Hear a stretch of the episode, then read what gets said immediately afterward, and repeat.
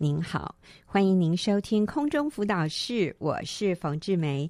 今天我请到了一位很棒的姐妹 Grace 来到我们的节目里面，她要跟我们分享一个非常啊、特别的经验啊。那我们把这个题目取的是不是车祸，是车福啊。我们平常说哦，他发生车祸。那现在我们说，它发生的不是车祸，是车福。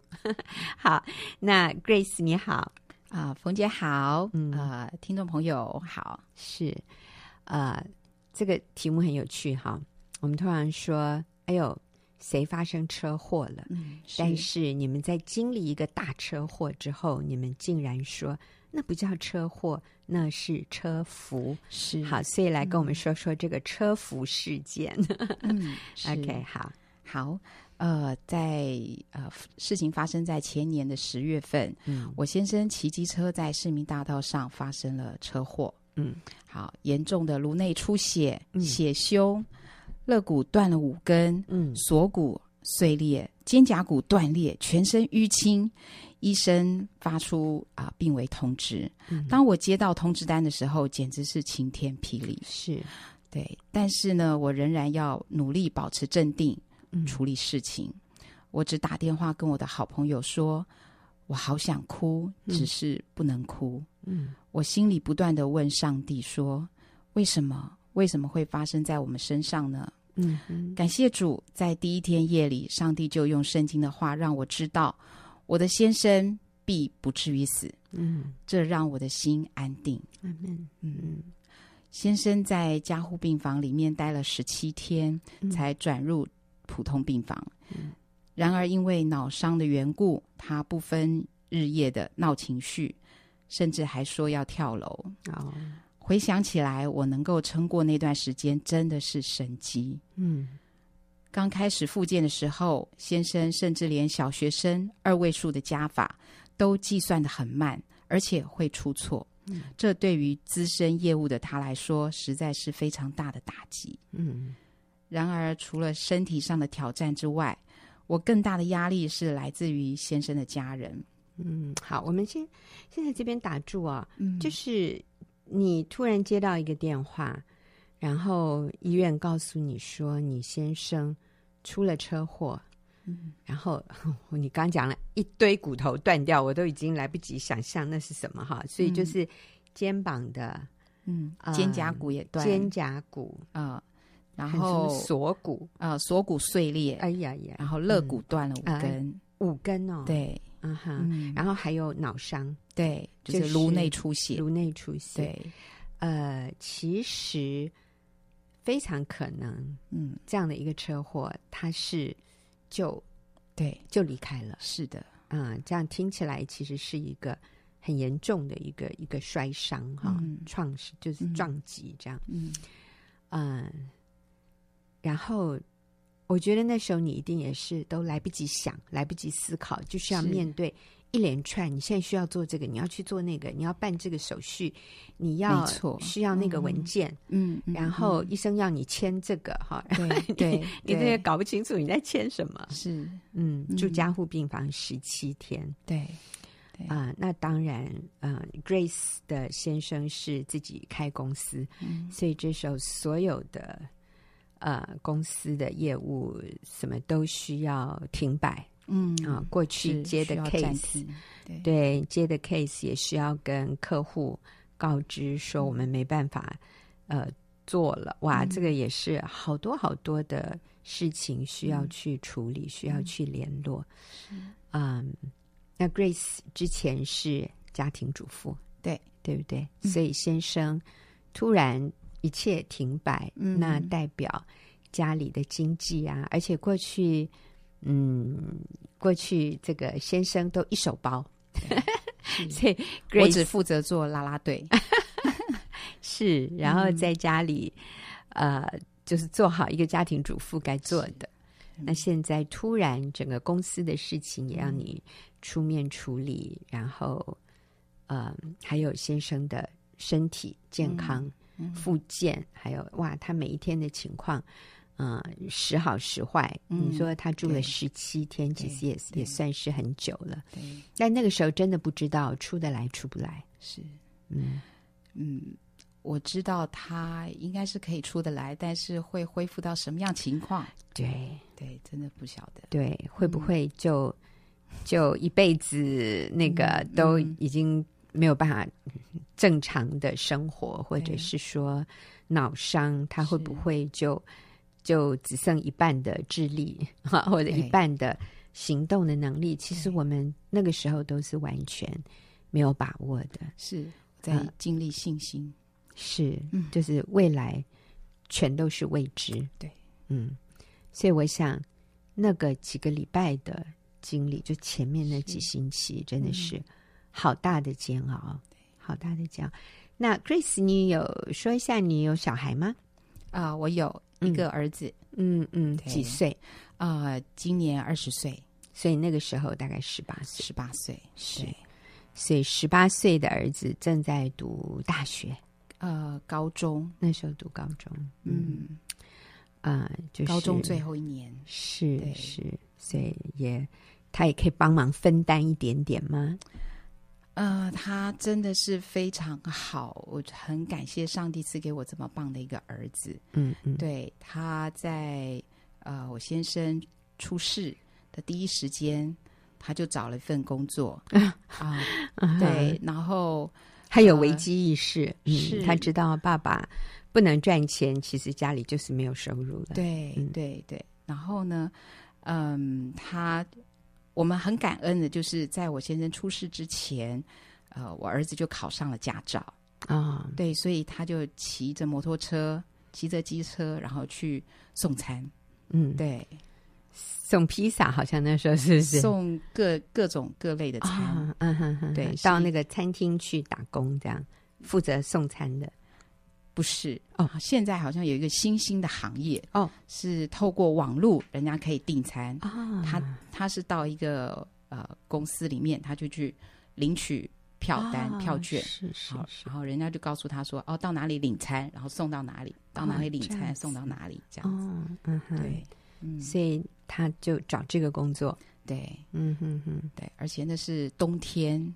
所以我先生也非常感动，嗯，就是这个儿子不怕苦，嗯，不怕辛苦，然后冬天天很冷，然后寒风，然后有时候甚至下着雨，他骑车去送餐，嗯，对啊，以前其实他就是领零用钱就好了，嗯，我们家也没有固定的给零用钱。啊啊，对，所以他。但是他是没有没有需要什么大花钱的，嗯嗯嗯，对。但是也没有什么需要自己赚钱啦，对，嗯嗯，以前都爸妈供应，对。他呃开心过日子就好，对对。所以好像也突然间儿子有机会长大，对，有机会来分担家里的需要，是，嗯，所以看起来是一个车祸，但是我们已经。看到第一个福了，哈，阿门，阿门。第一个感恩，对对对，我们看到正面的东西了，哈。来，你继续跟我们说，呃，你说一方面是先生身体的部分，但是还有另外一部分，其实你也有很大的压力。是，其实我更大的压力还不是先生身体的恢复，嗯，而是来自于先生的家人。嗯嗯，对。先生发生意外之后，大姑就常常讲啊，这一定是上帝的管教。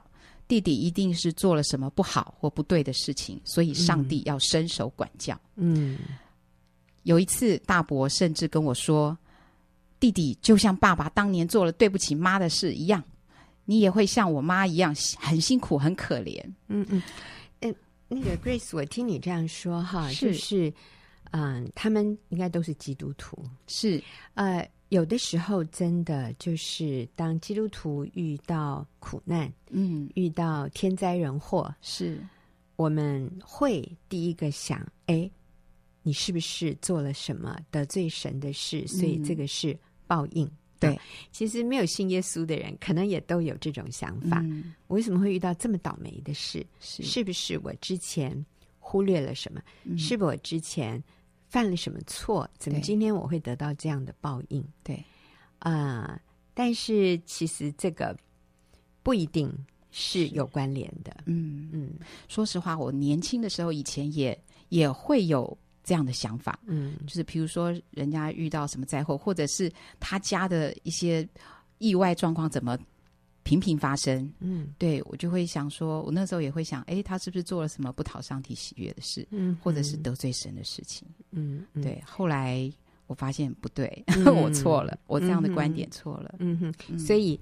当你自己是那个遇到意外的人，而旁边的人这样指控或者这样的一个、嗯、呃论定，他们就认定是这个原因的时候，其实你心里的感受是什么？我想我们这样请 Grace 分享一下，也是当我们身边的人发生意外不幸的事情的时候，我们要小心。我们的回应啊，所以当他们认为，呃、是你先生可能以前犯了什么错，你当时的感受是什么？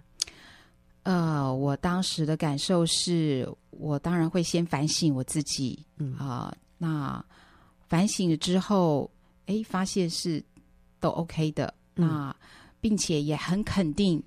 上帝喜悦我们哪些哪些事情？嗯，对，所以我知道不是因为这个原因。嗯，对，那我的心一方面就安定。嗯，另外一方面，其实，在圣经里面，在新约的地方，呃，耶稣就说：“你们会，你们在世上会多有苦难。”嗯，但是你们可以放心，嗯，因为我已经胜了世界。阿门，阿门。所以，我们活在世界上遇到苦难，其实这个是很正常。呃、不，不要以为是很稀奇的事哈，其实是很很平常的。嗯、我们活在世界上，我们就会有苦难。所以我在这里也要提醒啊，每一位听众朋友，就是我们身边的人，如果遇到一些不幸，遇到一些祸患，那我们的反应。啊、呃，有的时候是增加别人的痛苦，嗯、而不是帮助他们得到安慰或者得到帮助，所以我们自己要要小心啊。好，那 Grace，你后来是怎么回应？嗯，呃，亲人这样的一种指控？嗯，好，其实我听到呃，我刚刚说听到大伯这样讲，嗯，好，他他把我嗯呃想成像他妈妈一样，嗯。他把我们的经历想成像他们小的时候的经历一样，嗯，用这样子套套上去的，我很不同意，是，所以我听了很生气，嗯，当下我就回答爸大伯说：“哥哥，对不起，如今发生在我们身上的事跟当年你们的经历不同，嗯，我的丈夫不是爸爸，我也不是妈妈，嗯，我们不会像他们一样，嗯，当天我回到家，躲进浴室。”我就跺脚又捶墙，我蹲在地上哭着对主说：“嗯、主啊，他们真的好可恶！嗯，怎么有这样的哥哥姐姐呢？弟弟受了这么重的伤，他们竟然还落井下石。嗯，当时面对这些婆家复杂的人际关系，对我来说确实比面对先生的车祸住院更困难。”嗯、呃，你刚刚提到说他们怎么这样落井下石，或者甚至有一点幸灾乐祸哈，嗯、就是，是看吧，真的就是你以前做错事了，你现在这样有点活该啊，就是嗯，嗯，所以啊，Grace，当你遇到这样的一种啊，你觉得真的是被论断啊，被指控的时候，你来到上帝面前是。把自己关在浴室里，是 然后就向上帝倾心吐意。嗯，嗯，对，当下我真的体会到，仿佛上帝带领我走过那个约伯记的这个经历。嗯，对，那约伯他也是在神眼中神所喜悦的。嗯，虽然我们说世上没有一个完全人，嗯，但是他是神所喜悦的。那他在受难的时候、遭难的时候，他的朋友，嗯，也是类似像这样子的，嗯，定罪论断，对，我真的体会到那样子的，嗯，痛，嗯，跟难受，嗯，对，可能比原来那个车祸所带来的困难和痛苦更大，是，嗯，好，那后来呢？嗯，先生在住院三十七天。之后，嗯，终于平安出院了，感谢，感谢主。那三个月后呢，也开始恢复工作，嗯，但并非一帆风顺。去年的五月，我们接了一个比较复杂的设计装修案，我们的作息开始被打乱了。嗯，一个月后，身体呃先生的身体状况明显下降，嗯，早上才工作一两个小时，他就说：“我受不了了，我好累。”后来越来越糟糕，几乎退步到他刚出院一个月的情况。我心想，我们好不容易从刚出院的时候步履蹒跚，一点一点进步到我们可以早上工作，下午做户外动态的活动。这一路走来，我几乎与外界隔绝，每天每时每刻，全人全心全力投入他的复健和生活的需要，嗯、还需要兼顾公司业务及许多专业的学习，嗯、确实艰辛疲累。现在又要重来一次吗？嗯，对，我感觉好挫折。于是 我又躲进浴室，嗯，我用淋浴的冲水声盖过我流泪、哭泣、祷告的声音。我再次跪在地上，捶着墙壁，跟主说：“主啊，我快撑不下去了，我感觉好像功亏一篑，还要再来一次吗？”嗯，他的身体、家里的事。还有公司的事都要顾到，真的好难，好难哦。嗯，啊，主啊，我的智慧能力都好有限，求你帮助。感谢主，就在我跟主哭诉之后，上帝怜悯恩待我，突然有一个意念进来。好，没关系，兵来将挡，水来土掩，上帝一定有办法。嗯，当我走出浴室。神的平安再次充满我的心，感谢主，感谢主。所以，哎，其实不管我们遇到任何的困难打击，嗯、我们就做 Grace 所做的，我们去找一个地方躲起来，我们向神倾心吐意，然后我们让上帝来安慰我们，我们让上帝来重新坚固我们的心，然后上帝那时候就给你这个意念，没关系。哎，那那那个那个中国的那个成语怎么说的？兵来将挡，水来土掩。OK，兵来将挡，水来土掩。那其实啊，如果我们要找一句圣经里面的话，跟这个是类似的，就是你的日子如何，力量也如何。就是你遇到什么样的困难，你放心，嗯、上帝会给你等量的力量来面对。所以你就又再一次起来了、啊！所以。嗯，耶耶稣跟我们说，不要为明天忧虑，嗯，因为明天自有明天的忧虑，一天的难处一天当就够了。其实上帝并没有要求我们现在要有未来一年的能力，没有，我只有一天的力量，我的智慧也只看到今天，我的体力也只能负荷今天，嗯啊、呃，那。那其实，如果我只负责把今天的事情做好，我是绝对能胜任的。嗯、可是，当我想到明天，嗯、当我想到下个礼拜，当我我想到下个月，或者是。明年的时候，我就会焦虑哦。是，你知道为什么？嗯、因为我现在并没有那个能力可以去面对，没错，甚至明天或者是下个月、嗯、明年的事。可是我想的都是明年，嗯、我想的都是下个月的挑战，嗯、我就会焦虑。哎，你知道，我现在年龄到了一个 地步，有时候一担忧、一焦虑，我就会血压上升哈。嗯、所以我觉得，上帝就是在告诉我说：“不用哎，志梅。”一天的难处一天当，那我从 Grace 你刚才的分享，嗯、我就发现你有一个好棒的一个习惯，嗯、就是当你觉得力不能胜的时候，嗯，你就进入你的那个叫什么战争室吗？那个 War Room，我的 War Room，War Room 就是他那个电影称为什么？就是 War Room，呃，就是征战的密室吧。嗯，好，就是你进到那个祷告的房间里面去，然后你就在那里祷告与神亲近，然后这就是属灵的征战，你可以在里面得胜啊。是那其实 Grace 的故事很宝贵啊，很精彩的部分他还没有讲到，可是我们的时间已经到了，那我就鼓励你下个礼拜你一定要回来仔细的听这个车祸后来衍生出多少。车服呢？啊，那那是在那个很困难的过程里面啊，亲爱的朋友，我们就给他撑过去，不要放弃，也不要呃怨天尤人。你你要知道说，这样的苦难会过去，会过去。我们有信心，我们就咬紧牙关，跟着上帝冲破风浪啊！那下个礼拜，请你回来，要来听 Grace。后来他们经验到多么。奇妙，上帝的大恩典。好，那我们等下休息一会儿，就要进入问题解答的时间。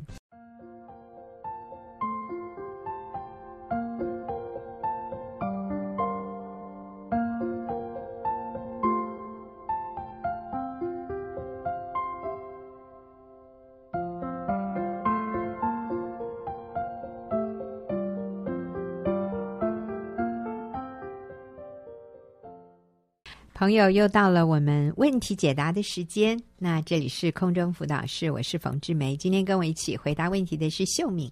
秀敏你好，冯姐好。哎，秀敏是我们的这个妇女施工的小组长啊，学员传道会妇女小组的小组长啊，非常有智慧，啊、所以啊，跟秀敏一起回答问题，超级愉快的啊。每其实每一个姐妹啊都很棒。对，那我们今天。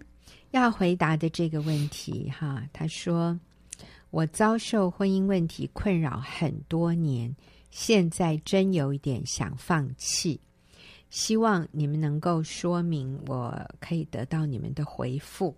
我跟先生已婚八年，然后他外遇五年，嗯，好，那这是一个国外写信进来问的问题，我发现。”我们真的还蛮多国外的听众朋友，嗯、而且是有男有女这样。嗯、好，那这位国外的听众朋友，他现在想要放弃婚姻，嗯，结婚八年，先生外遇五年，我觉得一定是非常困难，嗯。嗯，所以他希望我们帮助他，意思就是他虽然想放弃，可是也知道好像不要放弃。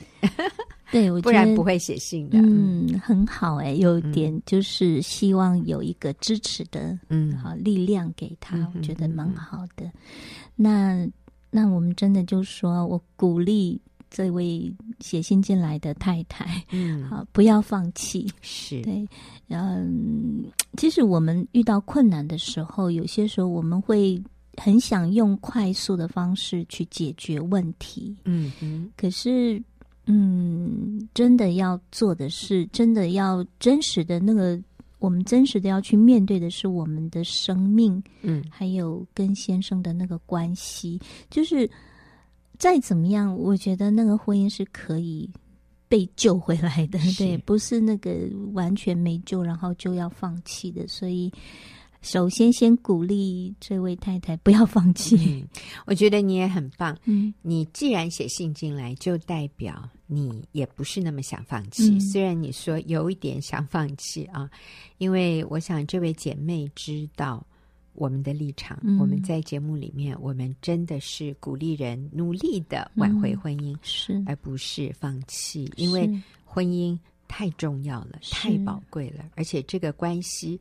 应该是一生之久的。嗯，你想要放弃，通常我们抱着另外一个希望，我再找一个。嗯，你知道，再找一个真的不会更好，是只会更复杂、更困难。嗯，而是我们来面对我们的问题。嗯，我先来改变啊，因为如果我放弃，代表我不需要改变。嗯，相同的这个人进入下一个关系，你知道。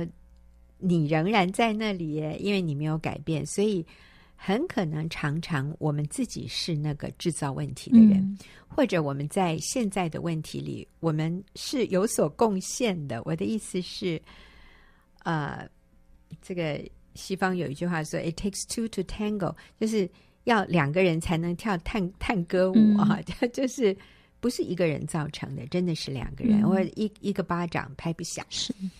呃，所以我们先来看看自己能够怎么样改变。是是，嗯、我觉得婚姻是一个蛮奇妙的，嗯、呃，这个我们说 对一一件事情这样子。嗯、我觉得既然呃成为一体，婚姻进入婚姻以后成为一体之后，你说，如果是像先生外遇，用离开、用离婚、放弃这种方式解决，其实那个对当事人，就对这个太太来讲，对当事人来讲，是一个最不明智的决定。我觉得，因为好奇妙，就是你成为一体之后，所有的东西，你就是一个等于说是一个一。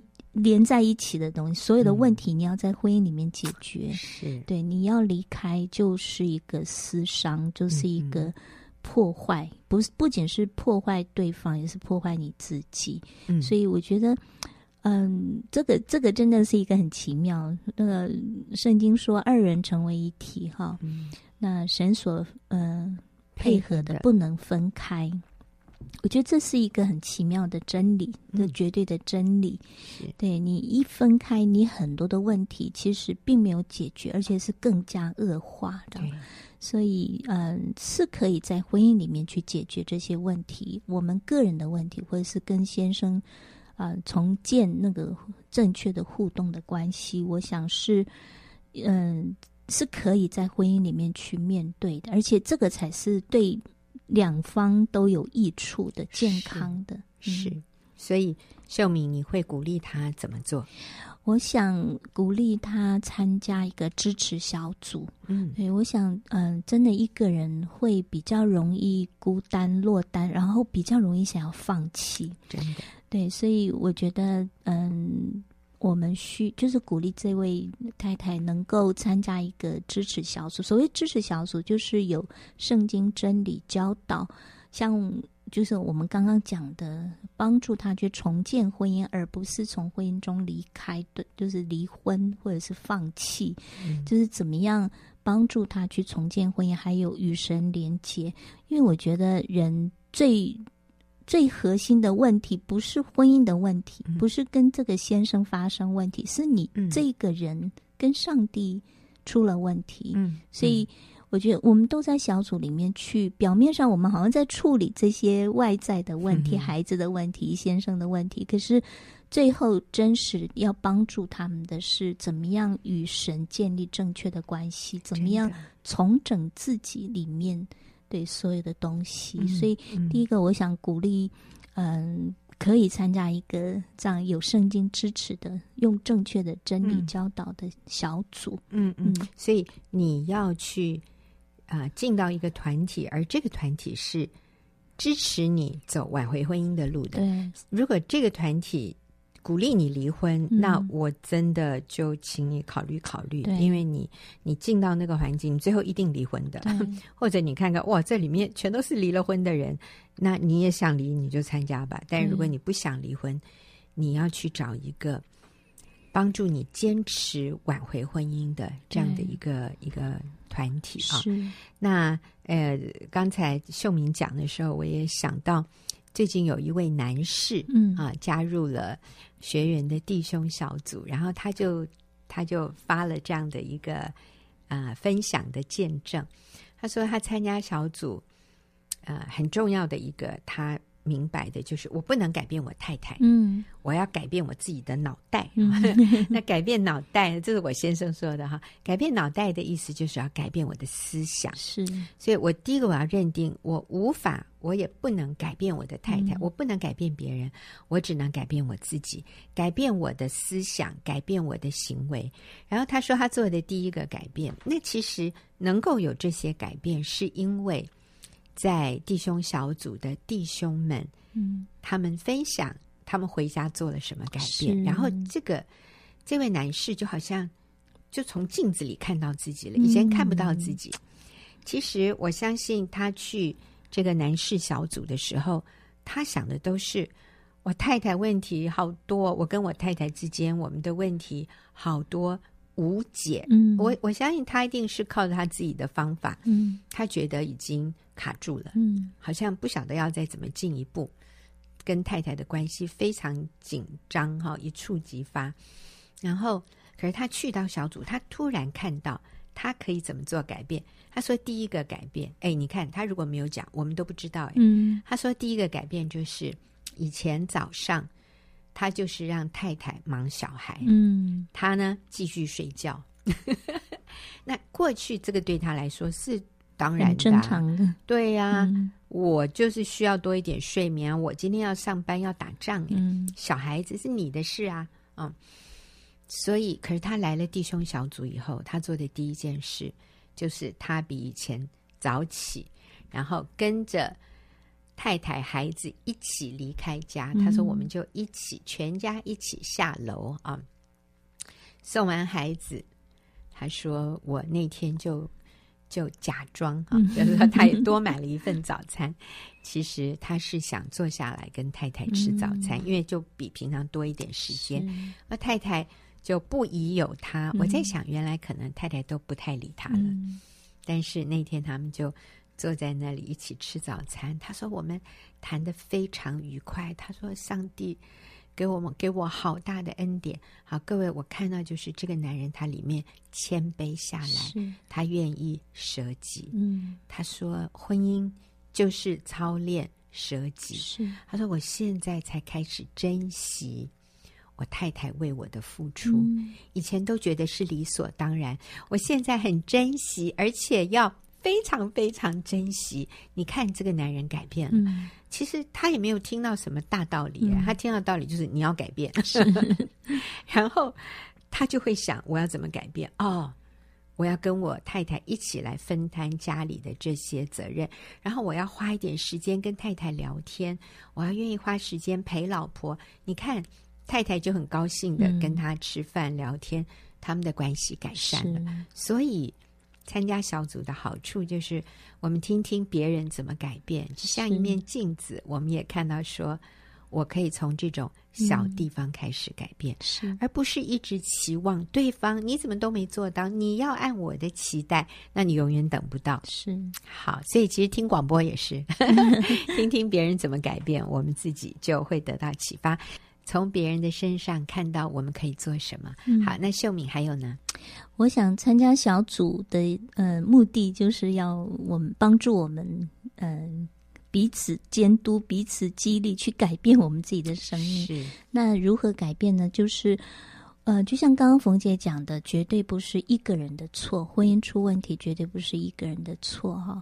那我们透过小组彼此激励，就是看到我自己的问题。那如果、嗯嗯，就是去道歉，是去认错，然后学习饶恕，学习接纳先生。目前还在这个呃回头的过程当中，虽然他犯罪，但是我们接纳他这个人，不是接纳他的罪。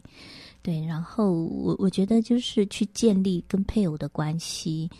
嗯，还有还还是很重要的，就是学习去仰慕先生。嗯。嗯，跟他满足他的亲密性的需关系的需要，这样子。嗯、那这种种都是，我觉得有些时候我们一个人没有那个动力去做，因为说实在的，你做跟不做，没有人发现。嗯，对，我而且也比较容易。那个圣经说，呃，魔鬼像吼叫的狮子，哈，遍地游行，为要寻找那个可吞吃的人。可吞吃的人就是。软弱的人，落单的人，这样、嗯。所以我在想说，如果一个人就比较容易，有些时候真的比较容易去听信谎言。我没有能力做，嗯、我我嗯，他不配得做的类似这样的谎言。所以我说，在小组里面，我们比较有那个动力，彼此激励，嗯，去，我觉得就是靠着基督去活出我们里面的生命，去影响、感染。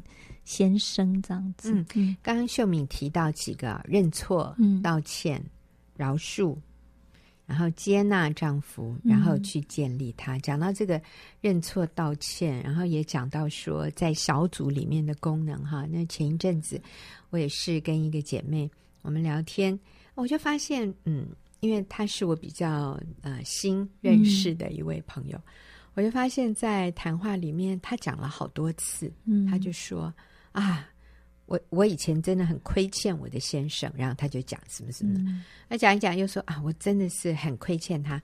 啊，后来我就问他，我说，那你有跟你先生说吗？嗯、你觉得你很亏欠他？他说需要说吗？我说要要要。我说这样子，我这个礼拜我给你一个功课，你要向他道歉。他说真的哦。哇，那我在想，可能没有人给他过这个挑战啊、哦。有的时候我们自己知道，哎，我实在是我也没做得很好。哎，那你跟我讲这个效果不大，你要跟当事人讲，嗯、你要跟那个你亏欠的人讲。所以我说，那你这个礼拜要不要就跟他道歉？他说他觉得好难。我说用写的好不好？嗯、其实用写的更好，就是用 Line 啊、嗯。呃，简讯，我觉得这样更好，因为他可以保留，他可以常拿出来看啊、嗯。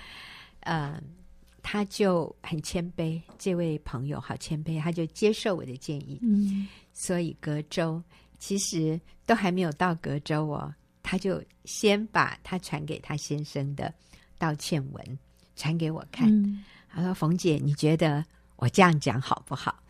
哇！我就觉得他好棒，我稍微帮他修改一点点。嗯、我我帮他讲的就是呃更具体一点这样。那因为就是他有跟我说他在哪些地方他觉得对先生有亏欠，呃不用很长啊，短短的，但是要明确，嗯，要说对不起，请你原谅我，然后要加一句谢谢你对我的包容。嗯哦，他好棒，他就这样发出去。发出去以后，他就说：“当然，先生没有回应，是有已读了啊、嗯，但是没有什么回应。然后看起来仍然是酷酷的。呃，但其实你知道，最重要的是，当我们道歉完以后，我们自己是的释放，嗯，我们就那个亏欠人的那个心哈、嗯，叫做。”圣经说我们要存着无亏的良心，嗯、所以我我我其实得释放哎。当我道歉完以后，然后他也观察到，后来他跟他先生的呃互动就比较轻松、嗯。先生是有感觉的，当然先生也没办法一下子就从那个高高的那个地方下来哦，他需要好多下台阶。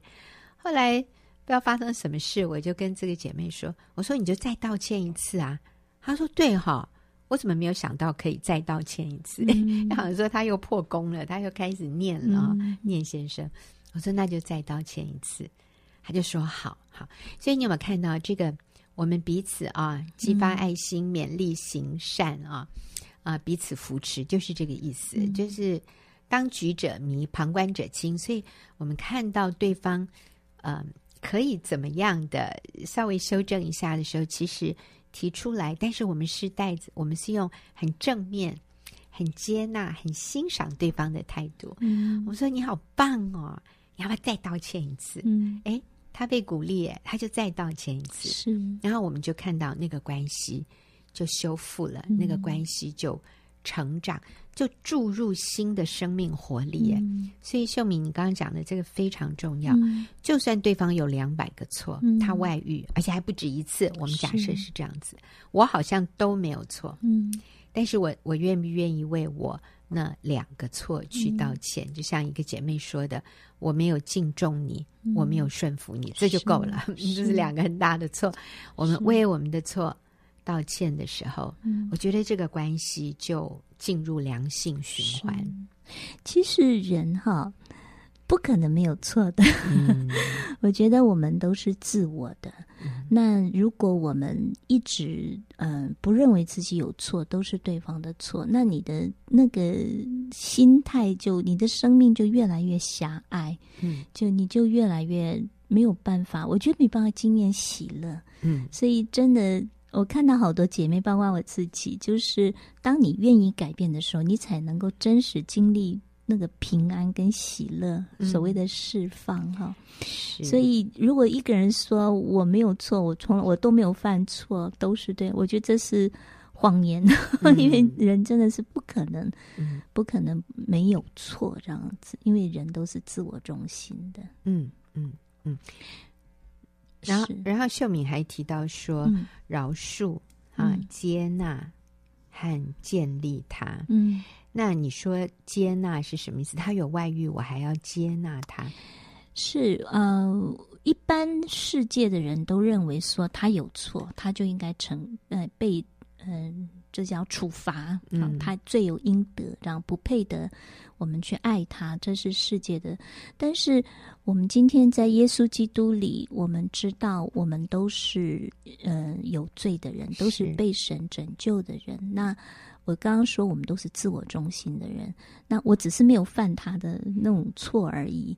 那所以所谓的接纳，就是我接纳他这个人。嗯，好，我爱他，我还是爱他，但是我不认同他的罪，我接纳的是他这个人本身，所以我还是可以按照靠着基督的爱去爱他。对，所以呃，所谓真正的接纳，就是跟他的行为无关，跟他的表现无关。是，嗯，我接纳你现在仍然软弱，嗯，我接纳你现在。还做不到，是，但是我愿意等候你成长，是。我还是爱你，是，所以我不是同意你去犯罪，嗯，但是我接纳你现在还做不到，是，好，所以我们谢谢这位听众朋友写信进来，我们真的鼓励你不要放弃，嗯，也谢谢秀敏的回答，那我们下个礼拜同一时间再会。